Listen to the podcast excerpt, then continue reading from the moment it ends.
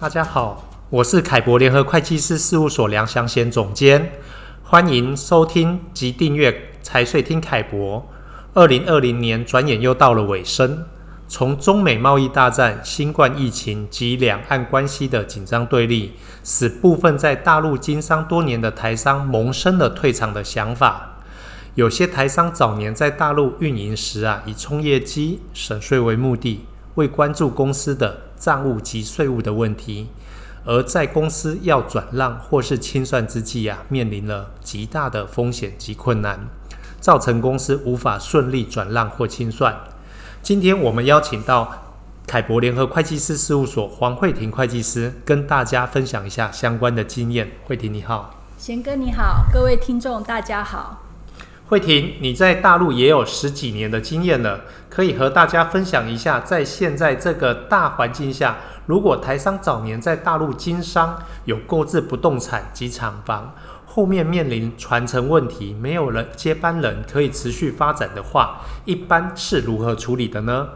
好的，呃，大家都知道，公司经营的业务啊，如果不会舍不得。要结束其实挺容易的哦，只要呃不再接单就可以了。可是呢，业务结束的同时，后面可能会面临一系列的人员、账务清理的问题，还有最重要的是，大家可能早期都投注了很多的资金在构建土地跟厂房上面哦。那随着环境的变迁，很多台商也许本业不再像早期一样容易获利。但是呢，都会希望在处分不动产的时候可以赚回一大笔钱，衣锦还乡哦。可是大家知道吗？不同的资产处置方式，可以拿回的钱可能会差好几倍哦。通常有土地厂房的台商在退场的时候，可能会有两种选择。第一种呢，就是由大陆公司直接出售账面上的土地厂房，然后把大陆公司去办理注销清算哦。那第二种方法就是由大陆公司的股东直接出售大陆公司的股权哦，然后土地厂房呢是留在大陆公司给新的股东去运营使用。这两种方式，就我知道啊，税负应该是相差非常多的啦。你可以跟我们详细的说明一下税负的差异吗？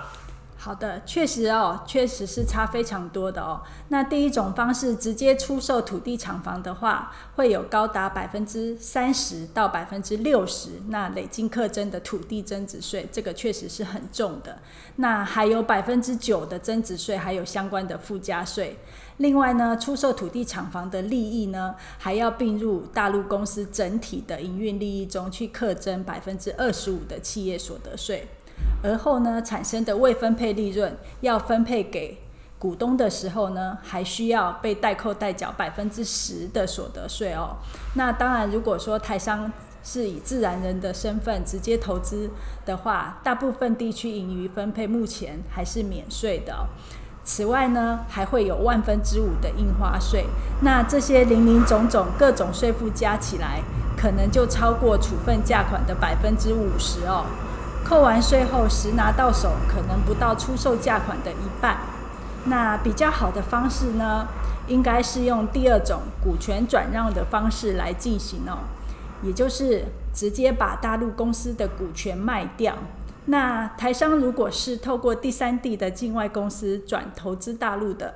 境外公司出售大陆公司股权所产生的利得。按照大陆相关的所得税法规定，只要课征百分之十的所得税。那如果是台商个人用自然人身份直接来投资大陆公司的，那个人转让大陆公司的股权利得呢，是要课征百分之二十的财产交易所得税。此外，万分之五的印花税是一样要缴的，但是相比第一种方法呢，少了增值税附加税。土地增值税，那盈余汇出也也没有盈余汇出的扣缴税哦，所以呢，实际的税负会比第一种直接出售土地厂房的方式少好几倍。所以呢，股权转让也是现在大家比较常见的转让方式哦。好的，那除了要考量税负的影响，还有哪些要特别留意的呢？嗯，我想可能还有下面四点要提醒大家注意哦。第一点就是有关于买方的选择，可能呢要考量一下买方的资金是否足够，如果买方需要贷款来完成这个交易的话，那交易的进程可能就会受到买方贷款因素的影响而拖延。那卖方可能也会承担比较大的资金收回风险。另外一个呢，就是买方买土地厂房的实际用途是否能够得到当地政府的认可和支持。若不能符合当地政府的认同的话，就有可能会成交不了。嗯、那第二点就是现有大陆公司的账务、关务、外汇核销等相关问题是否能够清理干净，会不会产生重大的税务及违法的风险？不管是公司要转移或者是清算，这些问题其实都是要事先清理考量的哦。第三点呢，就是变更的程序，还有资金安全的问题。如果台商是和大陆境内的人员或者是公司进行股权交易的话，就会涉及到要把大陆公司的外资身份改为内资身份的问题。那款项支付也会涉及外汇，还有对外支付备案的问题。